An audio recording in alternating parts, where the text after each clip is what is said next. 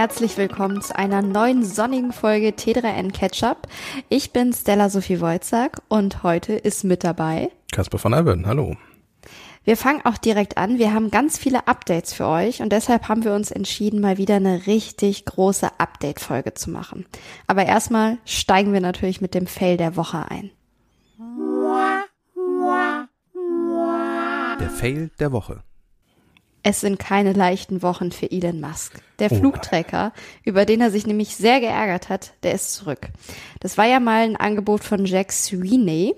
Und zwar hat der Student eben bei Twitter mit einem automatisierten Tweet immer bekannt gegeben, wo sich gerade ein Privatjet von Elon Musk befindet. Um genau zu sein, hat er halt Start- und Landezeiten geteilt. Und Musk sah damals die Sicherheit der Passagiere gefährdet, besonders die eben seines Sohns weshalb das Ganze von Twitter verbannt worden ist. Es wurde verboten. Ähm, und jetzt, jetzt muss man dazu sagen, das sind keine Informationen, die irgendwie diesem Studenten irgendwie exklusiv zugestanden hätten, sondern er hat im Grunde von äh, unter anderem Flightradar 24. Das ist so ein Dienst, der äh, die Flugdaten ausliest, weil jeder ähm, kommerzielle Flug muss sich irgendwie anmelden und muss mit einem Tracker auch irgendwie verfolgbar sein, äh, was ja auch aus guten Gründen so ist, damit die Flugüberwachung die irgendwie verfolgen kann. Und diese Daten sind halt auch frei zugänglich über solche Tools und das hat er halt einfach geteilt. Also insofern ähm, zwar eigentlich auch mal so als Fan-Account gedacht, so nach dem Motto, ähm, dann können die ganzen Fans gucken, wo Elon gerade sich rumtreibt. Aber wie du gerade schon gesagt hast, Elon Musk fand das dann irgendwann nicht mehr so lustig und hat dann diesen Account bei Twitter gesperrt, obwohl er davor ja äh, auch schon eigentlich immer gesagt hat, freie Meinungsäußerung und alles ist erlaubt und nichts wird gelöscht bei Twitter. Und äh, da hört es dann bei ihm irgendwie auf. Wo du das gerade angesprochen hast, bei Twitter ist dieses Teilen von Aufenthaltsorten übrigens, also durch automatisierte Tweets generell in den AGBs verboten. Inzwischen ja, ja. Jetzt ist es allerdings so, dass natürlich Sweeney sich gedacht hat, Moment, Twitter, ich gehe einfach zu Threads. Und da ist er mit dem Account Elon Musk Jet zurück und teilt jetzt wieder Start- und Landedaten, natürlich immer noch eben mit den Daten, die öffentlich zugänglich sind. Also er beschafft sich die nicht illegal, sondern die sind im Netz abrufbar. Ich glaube, er ist sich der Wirkung bewusst. Er hat nämlich ein äh, Thread, sagt man das so? Ist Thread jetzt richtig? Ist Thread die Analogie zu Tweet? Äh, das, das Schöne bei Threads, also um einmal nochmal ganz kurz auszuholen, falls ihr die vergangene Woche die Sendung nicht gehört habt, Threads ist ja jetzt so das große, gerade startende Netzwerk und Abro, also ein kleiner Hinweis, das ist eins unserer Updates, also wir werden auch gleich nochmal ein bisschen ausführlicher reden. Dahinter steckt aber Meta und Mark Zuckerberg und das Ding ist so neu, es heißt Threads, also eigentlich die Bezeichnung von so längeren Tweets, die untereinander gebaut werden. Also die absichtliche Benennung nach einer Tweet-Bezeichnung ist irgendwie, also Twitter-Bezeichnung ist auch, glaube ich, kein Zufall. Ähm, ja, aber wie die einzelnen Dinge heißen, ich glaube, so ein bisschen muss ich das noch finden. Das ist ja die gleiche Frage wie bei Mastodon. Da hieß es ja erst Tröd, dann hieß es nicht mehr Tröd. Ähm, also ich würde sagen, einfach nenn alles Thread. das ist erstmal also, nicht verkehrt. Auf jeden Fall hat er in einer Kurznachricht auf dieser Plattform geäußert, ob es denn für Mark Zuckerberg in Ordnung sei und ob er denn bleiben dürfe. Laut meinem Kenntnisstand hat er bis jetzt noch nicht geantwortet und auch mit den Geschäftsbedingungen, ob es eben erlaubt ist, ähm, solche Daten auf der Plattform zu teilen. Da ist mir jetzt noch nichts drüber bekannt. Aber so oder so, aktuell ist der Account noch verfügbar und Elon Musk wird sich wahrscheinlich doppelt und dreifach immer mehr ärgern über diese ganzen Analogien zu Twitter. Jetzt kommen noch Accounts, äh, die er auch bei Twitter rausgeschmissen hat, über Threads zurück. Die Plattform bekommt wahnsinnig viel Aufmerksamkeit und das ist jetzt schon die sanfte Überleitung zum ersten Deep Dive. Ja, ja. Deswegen machen wir direkt mal den Jingle oder fließende Übergänge hier.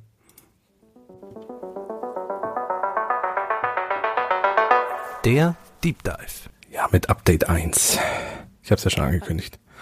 Und da bist du ja auch der absolute Experte. Ich glaube, du warst mit einer der ersten, die in Deutschland auf der App unterwegs gewesen sind. Hast jetzt das auch intensiv mitbegleitet. Ja. Gethreadet. So viele neue Wörter. Wir müssen einfach mal ausprobieren, was ankommt, was so funktioniert. Genau, als wir vergangene Woche darüber gesprochen haben, war ja klar, dass der Dienst startet. Ähm, allerdings war es noch nicht losgegangen und es waren noch viele Dinge so ein bisschen unklar. Wir wussten noch nicht genau, wird es denn jetzt wirklich in der EU losgehen oder nicht. Spoiler offiziell nicht. Also ich musste über Umwege in, in dieses Netzwerk rein, da kann ich gleich noch was zu erzählen. Ähm, es war die Frage, nutz, wie sieht's denn genau aus? Nutzen es die Leute wirklich? Es gab so vereinzelte Screenshots, als wir da vergangene Woche drüber gesprochen haben, aber wie gesagt, die ganzen Details noch nicht. Und weil das im Grunde eigentlich explodiert ist seit vergangenem Freitag, da ist es nämlich offiziell losgegangen, also vor fünf Tagen, wenn wir das hier aufnehmen, ähm, und es ist im wahrsten Sinne des Wortes explodiert, um nur eine Zahl War das nicht schon, entschuldige, der Donnerstag? Oder in der Nacht von Donnerstag auf Freitag. Also ich, ich bin seit Freitag offiziell okay. bei Threads vertreten. Äh, stimmt, ich glaube, es ist ja der Donnerstag, definitiv. Und ähm, inzwischen ist es so, dass schon 100 Millionen Menschen das Netzwerk nutzen, obwohl Europa, wie gesagt, noch gar nicht dabei ist. Ähm, Threads ist in über 100 Ländern verfügbar und diese 100 Millionen sind insofern besonders, weil sie ein absoluter Rekord sind. Ähm, es gibt eine sehr schöne kleine Statista-Grafik, die ich mal mitgebracht habe, die euch jetzt natürlich überhaupt nichts bringt, weil ihr sie nicht seht, aber ich muss sie in dem Fall dann vorlesen. Äh, und zwar geht es darum, äh, wie so soziale Netzwerke und andere Dienste, also zum Beispiel auch Netflix, also ähm, einfach Internetanwendungen, nach wie vielen, ähm, nach wie viel Zeit die eine Million Nutzerinnen hatten. Jetzt habe ich gerade schon gesagt, 100 Millionen gibt's bei Threads schon nach fünf Tagen. Äh, das heißt, die eine Million ist natürlich schon lange erreicht und die war bei Threads tatsächlich auch nach einer Stunde schon erreicht. Ähm, so sehr ist das Netzwerk explodiert. Das ist absoluter Rekord. Davor gab es einen Dienst, nämlich ChatGPT, der ähnlich schnell war mit einer Million Nutzerinnen und Nutzern. Der hat es allerdings erst nach fünf Tagen erreicht, aber auch das war schon wirklich beeindruckend und bemerkenswert. Wenn man nicht mal guckt, Platz drei geht an Instagram und die haben für eine Million Nutzerinnen zweieinhalb Monate gebraucht. Also das sind fünf Tagen. 2010 an Start gegangen. Richtig, genau. Das in fünf Tagen beziehungsweise einer Stunde zu schaffen, ist einfach äh, Wahnsinn im wahrsten Sinne des Wortes. Ähm, um mal noch drei hier aus der Liste zu nennen. Spotify hat fünf Monate gebraucht, Twitter hat zwei Jahre gebraucht, um das zu schaffen und Netflix hat dreieinhalb Jahre gebraucht, um eine Million Nutzerinnen und Nutzer für sich begeistern zu können. Dafür war Netflix aber auch vergleichsweise als erstes am Start in dieser Liste, nämlich 1999. Ja. Und natürlich äh, mit Blick auf den Zeitraum muss man dran denken, generell, damals gab es einfach vielleicht noch nicht so viele Nutzerinnen, deswegen hat es auch insgesamt länger gedauert. Twitter ist da schon ein bisschen näher dran, da ging es 2006 los. Genau, das, es war tatsächlich ein anderes Netz damals. Der Zugang für das zum Internet war bei, bei weitem noch nicht so verbreitet wie jetzt. Also zum Beispiel Smartphones gab es einfach noch nicht, das darf man nicht vergessen. Das heißt, viele Menschen hatten zwar vielleicht Zugang zum Internet, aber das war zu Hause stehen 56K Modem an die Älteren, die sich noch erinnern, mit stundengenauer Abrechnung. Da hat man halt wirklich dreimal überlegt, was man irgendwie im Internet macht äh, weil es wirklich äh, jede Minute Geld gekostet hat. Kann man sich heute gar nicht mehr vorstellen. Äh, deswegen natürlich ist das Wachstum deswegen unter anderem so exorbitant, aber es gibt noch zwei andere Gründe, die für Thread sprechen, wieso das so explodiert ist. Das eine ist der Insta-Effekt, nenne ich das jetzt mal. Threads ist nämlich sehr eng verbunden mit einer anderen Meta-App, nämlich Instagram. Sieht man unter anderem daran, dass der Instagram-Chef auch der Threads-Chef ist. Ähm, und das ganz Entscheidende ist, wenn du die App das erste Mal öffnest, die Threads-App, dann wirst du direkt nach deinem Instagram-Account gefragt oder wenn du die Instagram-App auf dem Telefon schon installiert hast, wird er dir sogar direkt schon vorgeschlagen. Und das macht den Eingang natürlich super einfach und die Anmeldung super einfach. Und deswegen wird das wohl auch so sein, dass die App so schnell wächst, weil es eben so einfach ist, da reinzukommen. Und der zweite Grund ist, das ist gar kein Metagrund, der zweite Grund ist Elon Musk der ist tatsächlich ein Grund, warum das Netzwerk so schnell startet, weil unglaublich viele Menschen, die vorher Twitter benutzt haben und durch diese ganzen, wir haben ja in Ketchup immer mal wieder auch darüber berichtet, durch diese ganzen Querelen und dieses ganze Durcheinander, was da bei Twitter war und diese teilweise wirklich schlimmen Äußerungen, die der Mann auch vor sich hin twittert, ähm, vom Antisemitismus bis weiß ich nicht und jetzt gerade auch irgendwelche Cage-Fights und Schwanzvergleiche irgendwie anbietet mit, mit Mark Zuckerberg, also auch wirklich auf einem hohen Niveau von einem jungen Teenager. Ähm, viele von diesen Twitter-Menschen erhoffen sich von Threads einfach, dass sie jetzt da eine Zuflucht finden und deswegen probieren die ganz viele den Dienst auch aus. Das wird der zweite Faktor sein. Und es ist natürlich auch so, es ist ja ein bisschen auch wie früher in der Schule. Da hatte einer was Cooles und alle wollten mitziehen. Ja. Und ich finde, das merkt man auch bei der App ganz gut, weil es ist schon Trendthema. Mich hat es neulich ein bisschen an Clubhouse erinnert. Ich weiß, der Vergleich hinkt, aber das war für mich so das jüngste Mal, dass so eine Social Media App wirklich so viral gegangen ist und einfach auch das Interesse da war, auch außerhalb dieser Tech-Bubble. Ja, genau. Also vom Hype her erinnert es mich auch. Clubhouse hatte den Unterschied, dass die noch ähm, ein Einladungssystem zu Beginn hatten. Also du kamst da ja erst rein, wenn du von Freunden eingeladen wurdest. Das hat auch nochmal so ein bisschen den Hype erhöht. Bei Threads kannst du außerhalb der EU ganz einfach rein, ohne dass irgendjemand dich einladen muss. Dann würde ich sagen, lass uns doch einmal nochmal schauen, wie die App jetzt eigentlich aussieht. Wir hatten da ja in der vergangenen Woche über so ein paar Bilder gesprochen, beschrieben, wie die aussehen. Ich muss sagen, jetzt, wenn ich sie offen habe, sie ist recht schlicht. Also erinnert mich auch sehr an Twitter. Es gibt halt das Herz, es gibt die Sprechblase, um Kommentare hinzuzufügen. Genau. Du kannst natürlich auch Dinge reposten, du kannst auch Dinge teilen. Aber ansonsten Bilder hochladen ist möglich. Ja. Und natürlich auch Dinge verlinken schlichte App, also nicht, nicht so aufregend wie Instagram in dem Sinne. Nee, genau. Es ist im Grunde vom Design her so eine Mischung aus Instagram und Twitter. Also es sieht so ein bisschen aus wie die Kommentarspalte unter so einem Instagram-Foto, wenn ihr die kurz mal vor Augen habt, liebe Hörerinnen und Hörer. Und darunter halt dann aber ohne die Bilder. Ähm, also so erinnert mich das so ein bisschen. Und es gibt wohl auch einen Grund, warum die App noch relativ rudimentär ist. Es gibt ja zum Beispiel auch keine Hashtags, was man ja eigentlich bei einer Social-Media-App erwartet. Ich wüsste jetzt gerade gar nicht, ob ich ein anderes Netzwerk kenne, wo keine Hashtags vorhanden sind. Ähm, es gibt einen ja, Feed auf der Home-Seite, der eine Mischung ist aus Accounts, von denen ich noch nie was gehört habe, riesigen Meme-Accounts und einzeln von Leuten, mit denen ich irgendwie folge. Ähm, das ist Absicht von Meta im Moment, dass es zum Beispiel auch keine chronologische Timeline gibt, weil die App möchte, dass selbst wenn man am Anfang noch wenigen Leuten folgt oder wenige Follower hat, dass das Netzwerk sich schon sehr belebt anfühlt, weil dieser Homefeed einfach mit allem vollgepumpt wird, was da irgendwie so ist.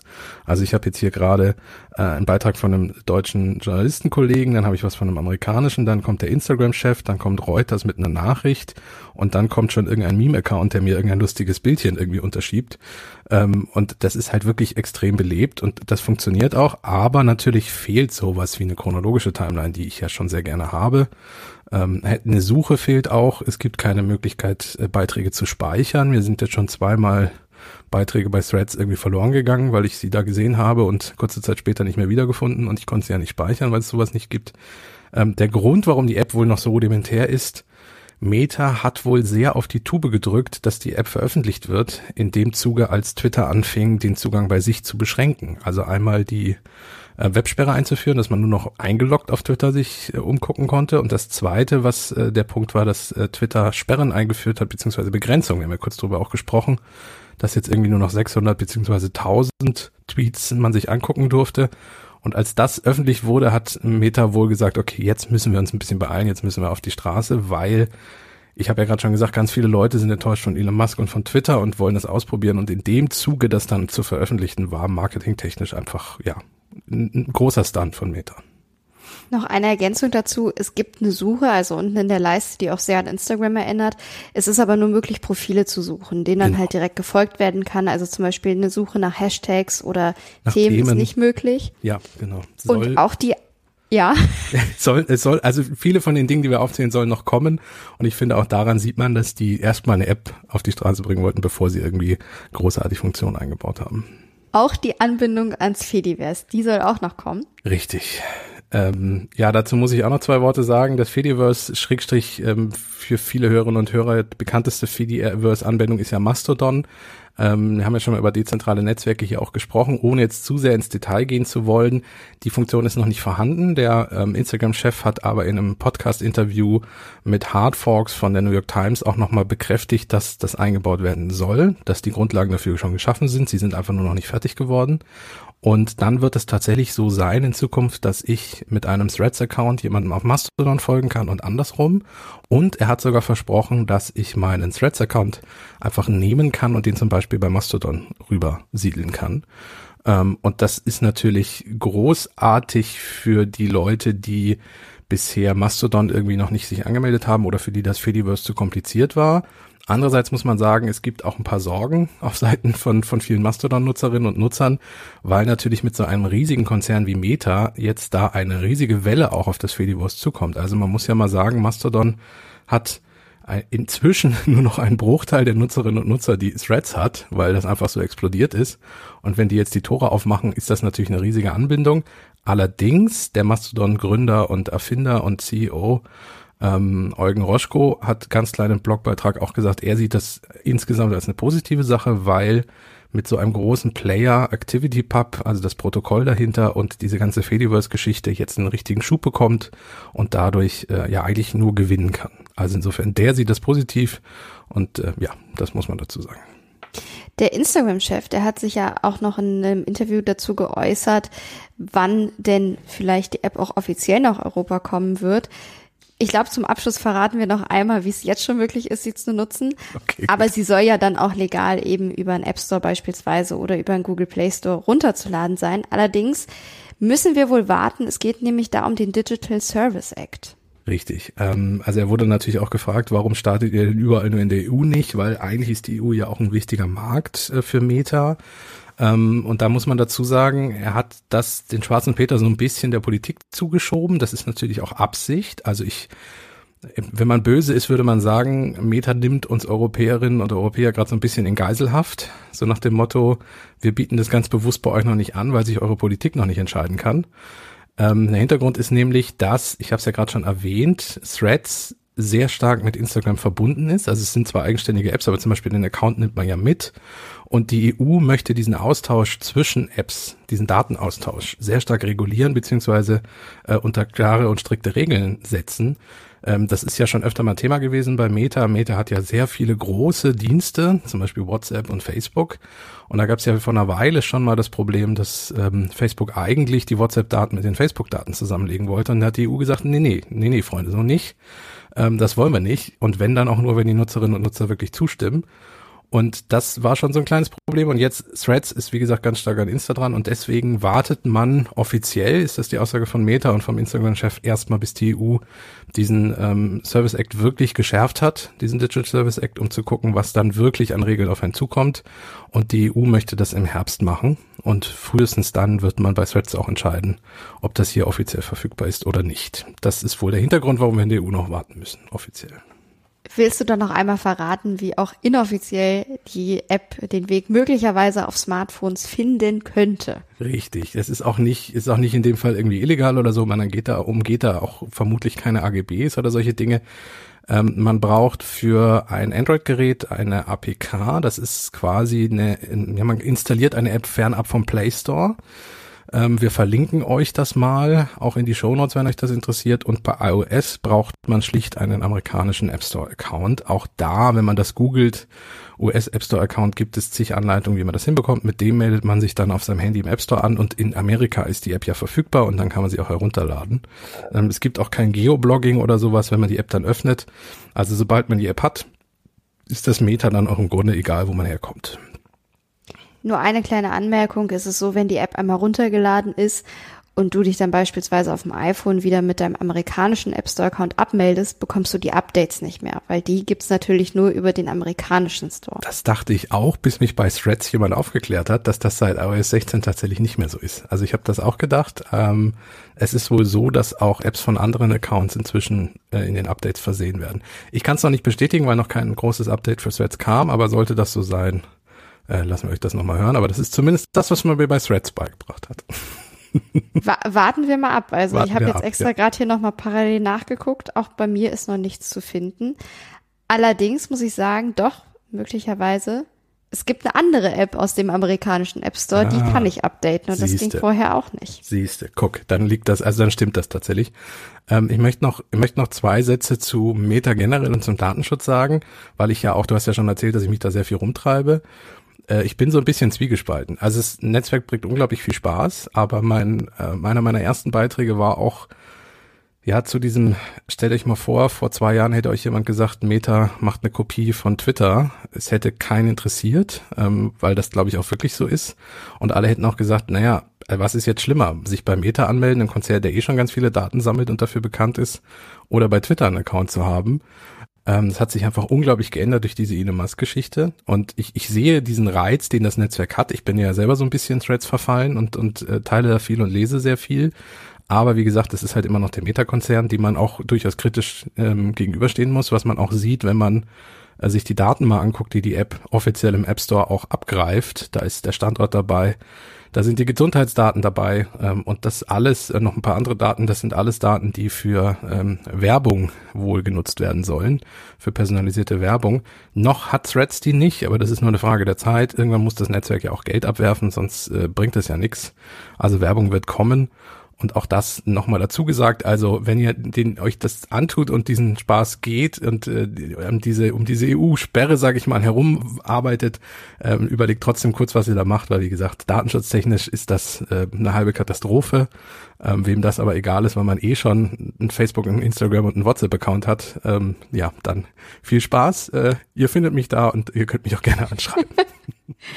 Ich würde sagen, damit geben wir uns dann weiter und zwar zum nächsten Update. Es geht um einen Feldversuch in der EU und auch Datenschutz spielt da wieder eine Rolle. Es geht nämlich um einen Feldversuch zur digitalen Identität. Der ist jetzt am Montag, wir zeichnen ja immer am Dienstag auf, also gestern ist der gestartet und beteiligt sind erstmal in der Runde jetzt Mobilfunkanbieter aus Frankreich, Österreich, Polen, den Niederlanden, Griechenland und der Ukraine. Deutschland ist auch dabei und hier sind genau drei Mobilfunkprovider am Zug, nämlich O2, Telekom und Vodafone. Was sollen die machen? Die sollen sich um die Freischaltung von SIM-Karten durch ein digitales Wallet kümmern. Das heißt, es geht eben darum, bei dieser ganz, bei diesem ganzen Feldversuch verschiedene Cases zu testen.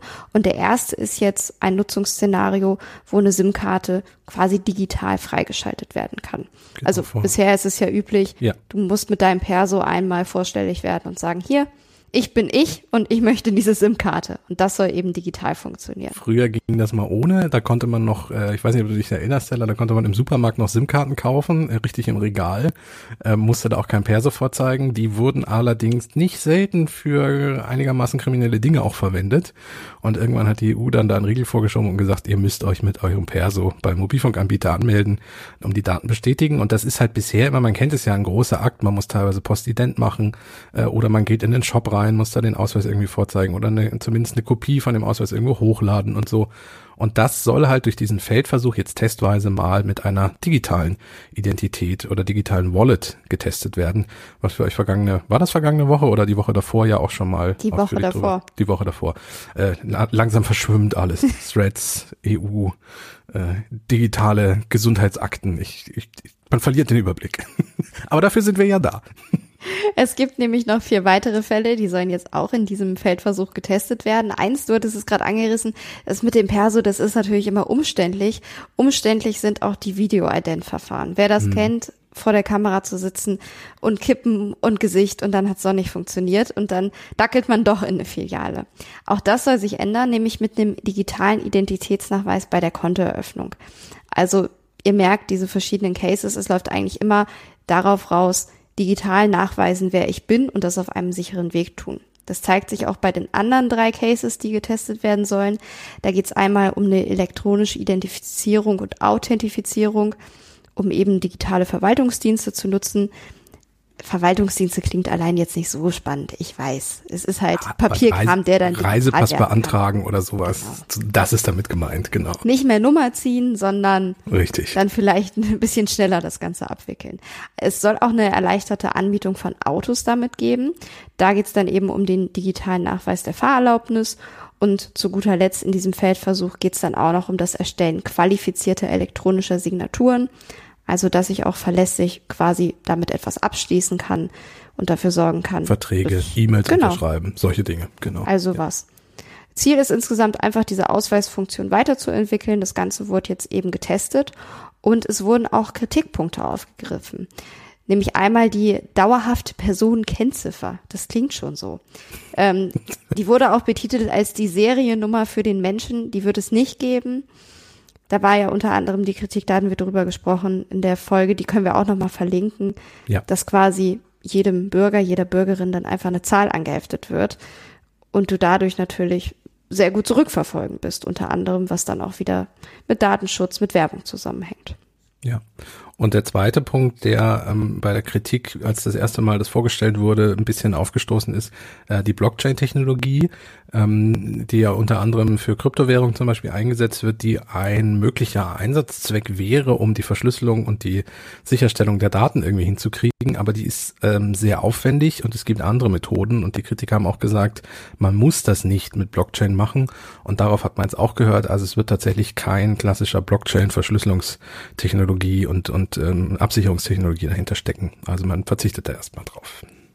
Und dieser ganze Feldversuch, da steckt ein Konsortium dahinter, nämlich das Konsortium Potenzial. Das, das wurde ein schöner von, Name. Klingt toll, ne? Das Wie so eine Versicherung. Ein bisschen ausgedacht, aber es, es gibt es wirklich. Das Konsortium Potenzial. Suchen die noch Leute? Ich bin vom Konsor von Alburn, vom Konsortium Potenzial. Ich, ich weiß nicht. Also, es ist nämlich so, dass in diesem Konsortium nicht alle EU-Mitgliedstaaten beteiligt sind, sondern es sind 19 EU-Mitgliedstaaten, unter anderem Deutschland, Frankreich, unter der, dessen Leitung steht nämlich auch, oder unter deren Leitung steht nämlich auch dieses Konsortium. Und außerdem sind 148 Teilnehmerinnen dabei aus diesen 19 Mitgliedstaaten und der Ukraine. Also insgesamt 20 Staaten aus den 20 Staaten, 148 Teilnehmerinnen, die sind in diesem Konsortium und das wiederum ist damit beauftragt, unter anderem mit dem digitalen Identitätsnachweis, sprich Digitalisierung in dem Bereich voranbringen.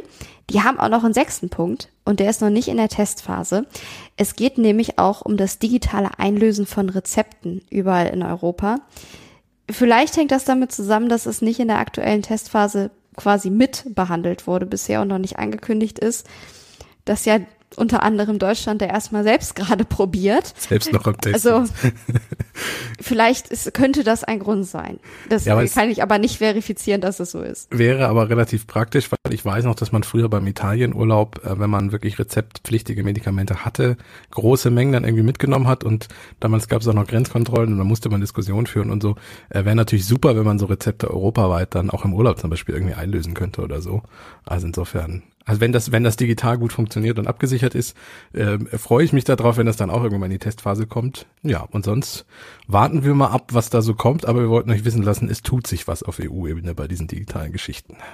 Ich frage mich ja jetzt auch, was du für Italienurlaube gemacht hast, wenn du scheinbar so viele Medikamente mitschleppen Nee, musstest. das war mit älteren Verwandten, die dann okay. Herz mit. Ich nicht, ich zum Glück nicht.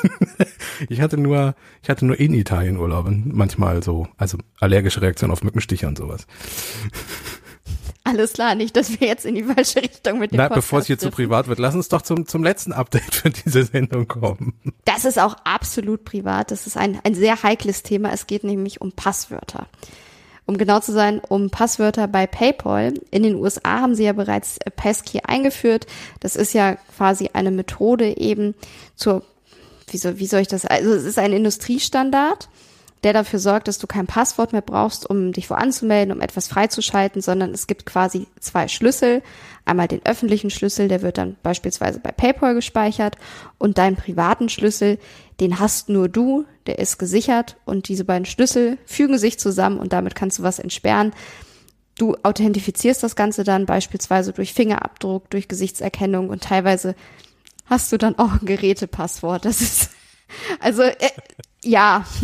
Ja, also ganz kommen wir um Passwörter damit noch nicht rum. Wir hatten euch das ja mal erzählt vor, vor ein paar Ausgaben, weil es eben darum ging, dass die passlose Zukunft mit diesem Passkey zumindest ein bisschen näher rutscht ähm, und jetzt die ersten Dienste das wie gesagt auch einführen. Und äh, PayPal ist ja ein relativ großer Dienst und wie gesagt jetzt nicht nur in den USA, sondern es wird auch demnächst bei uns dann starten. Mehr, werdet ihr dann daran merken, wenn ihr euch dann zum Beispiel bei PayPal in der, mit dem Safari-Browser zum Beispiel anmeldet auf eurem iPhone, dass dann das Telefon auch gleich schon vor vorschlägt, ob man nicht Passkey nutzen möchte und dann auch die Einrichtung über das Telefon dann auch äh, direkt vonstatten geht und dann alles darauf gespeichert wird. Und das Schöne ist halt, um diesen Schlüssel muss man sich nicht kümmern im ersten Sinne, sondern äh, der wird auf dem Gerät gespeichert und das übernimmt dann auch die Verwaltung. Genau, das heißt zum Beispiel, ihr müsst auch keine Passwörter ändern, falls ihr mal eins vergessen habt, sondern es gibt eben diesen Schlüssel, ja. der das Ganze einmal einfacher, aber auch sicherer machen soll, weil er schwerer zu knacken ist als das Passwort 123, was ihr hoffentlich alle nicht habt. Oder Passwort, Passwort. Oder euer Geburtsdatum, auch ganz beliebt. So, ganz viele Leute ändern jetzt ihre Passwörter. Und wir wenden uns derweil der guten Nachricht zu.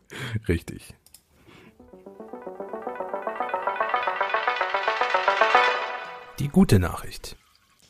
In Niedersachsen haben, glaube ich, in der vergangenen Woche die Schulferien angefangen. Ich glaube auch, ja. Und wenn die Wieso Schüler. fragst du? Weil, wenn die Schülerinnen nach den Sommerferien wieder in die Klassenzimmer strömen, ab der 10. Klasse wird sie da ein neues Fach täglich, wahrscheinlich nicht täglich, aber zumindest wöchentlich begleiten. Es geht nämlich um Informatik. Mhm. Informatik soll nämlich Pflichtfach werden in Niedersachsen ab den Sommerferien an allen allgemeinbildenden Schulen ab der 10. Klasse und im nächsten Jahr dann sogar ab der 9. Klasse. Jetzt, ich leite jetzt schon mal ein, gute Nachricht, es gibt ein Aber. Ja, genau. Ich habe zwei Abers. Das erste ist eine Rückfrage. Äh, ich war erst überrascht, so dachte ich Informatik, das hatte ich doch damals auch schon in der Schule. Aber ich glaube, der ganz wichtige Punkt ist das Pflichtfach. Genau. Also genau, das ist der entscheidende Punkt. Informatikunterricht gab es natürlich auch schon an Schulen, so ist es nicht. Der berühmte Computerraum, wo man dann irgendwie reinging und so. Ähm, ich habe inzwischen auch gelernt, dass sich das an vielen Schulen auch schon ganz stark geändert hat. Also es gibt ja zum Beispiel ähm, Schulen teilweise, wo alle, alle iPads von der Schule aus bekommen. Ganz viele Geräte werden irgendwie mitgenommen und auch genutzt und auch der Unterricht ist deutlich digitaler als früher aber das Programmieren lernen, sich mit den Hintergründen auseinandersetzen und solche Dinge, das soll jetzt dann zum Pflichtfach werden. Jetzt kommst du aber mit dem zweiten Aber. Genau, es gibt nämlich ein kleines Problem an der Sache. Es sind überhaupt gar nicht genügend Informatik-Lehrkräfte da. Jetzt muss ich leider mal äh, die Zahlenkeule schwingen. Es tut mir sehr leid. 2021 gab es in Niedersachsen zum Stichtag 16. September 69.931 Lehrkräfte und davon waren 540 schon damals eben lehrbefähigt, Informatikunterricht zu geben. Das klingt jetzt sehr abstrakt. Es heißt, die 540 waren entsprechend ausgebildet, Informatik zu unterrichten. Nee, oder von, von 70.000 Lehrern waren 540 Informatiklehrer. Was, was trotzdem ja. auch so gesagt eine sehr erschreckend kleine Zahl ist. Seit 2019 gibt es schon eine Weiterbildung. Bisher haben die so 225 Lehrkräfte begonnen und aktuell sind so 150 etwa entweder fertig oder zumindest größtenteils fertig damit. Hm. Kurzum, wir sind damit noch nicht mal Pi mal Daumen bei 1000 Lehrkräften, die dieses Fach unterrichten können. Das heißt, es reicht nicht aus, um den Bedarf zu decken. Und deswegen muss eben Informatik jetzt erstmal von einigen fachfremden Lehrkräften unterrichtet werden. Und besonders angespannt ist dann die Lage an Haupt-, Real- und Oberschulen etwas entspannter dann an den Gymnasien und den Gesamtschulen. Und das ist eben das Aber, dass es zwar sehr gut ist, dass es Informatikunterricht gibt und auch als Pflichtfach jetzt, das ist ja der Punkt, eben dieses Pflichtfach. Vielleicht freuen sich die Schülerinnen darüber gar nicht. Ich habe mal überlegt, wenn mir jetzt einer erzählen würde, du kriegst jetzt ein neues Pflichtfach dazu. Ich weiß ja nicht, ob ich da vor Begeisterung umgefallen wäre. Aber der springende Punkt ist eigentlich, und das ist das Aber, es gibt eben leider nicht genug Lehrkräfte, die auch wirklich fachlich da so versiert sind, dass sie eben nicht fachfremd sind. Um dem Ganzen dann doch noch einen guten Dreh zu geben. Ähm, man sieht auch ein bisschen daran, dass in äh, Bildung Ländersache ist, dass das in anderen Bundesländern einfach anders heißt und auch etwas anders ausgerichtet ist. Hessen hat was ähnliches gestartet im vergangenen Jahr oder im vorletzten Jahr. Und zwar heißt das, glaube ich, digitale Welt. Ähm, und da geht es tatsächlich um digitale Kompetenzen. Also nicht mehr unbedingt nur ums Programmieren, sondern es geht auch darum, Datenschutz, wo gebe ich denn meine Daten an, wem kann ich vertrauen. Das sind ja alles so ganz wichtige Dinge, die man äh, bisher ja oft leider in der Schule gar nicht mitbekommen hat, weil man die ganz klassischen Fächer mit äh, gelernt hat und das jetzt mit diesem neuen Schulfach, was testweise erstmal eingeführt wurde an mehreren Schulen, aber wohl vermutlich dann, auch wenn es läuft, äh, weiterführend in, in ganz Hessen eingeführt wird. Ähm, auch das ist ja eine gute Sache. Also da, es tut sich was. Das ist die eigentlich gute Nachricht von uns. Genau, das ist der positive Ausblick. Es geht nach vorne, es gibt Wandel, Wandel eben zu einer Zukunft, wo auch die Schülerinnen schon viel eher mit digitalen Kompetenzen ausgestattet werden. Und zwar als Pflicht. Ihr müsst. ja, glaube, allein Pflicht klingt schon immer so, klingt nicht gut. We weißt du, was wir jetzt machen müssen? Ich glaube, wir müssen jetzt mal äh, Fenster, also ich muss ein Fenster aufmachen, weil das habe ich für die Aufnahme zugemacht. Ich sterbe hier gleich in meiner kleinen Privatsauna. Also wir müssen, wir müssen langsam aufhören. Das, wir wollen natürlich jetzt nicht, dass hier jemand zu Schaden kommt. Also würde ich sagen, in diesem Sinne, auf dass euch allen nicht zu warm ist beim Zuhören, ihr ein kühles Plätzchen gefunden habt und dann ja. sprechen wir uns beim nächsten Mal wieder. Macht's gut. Bis dahin. Tschüss.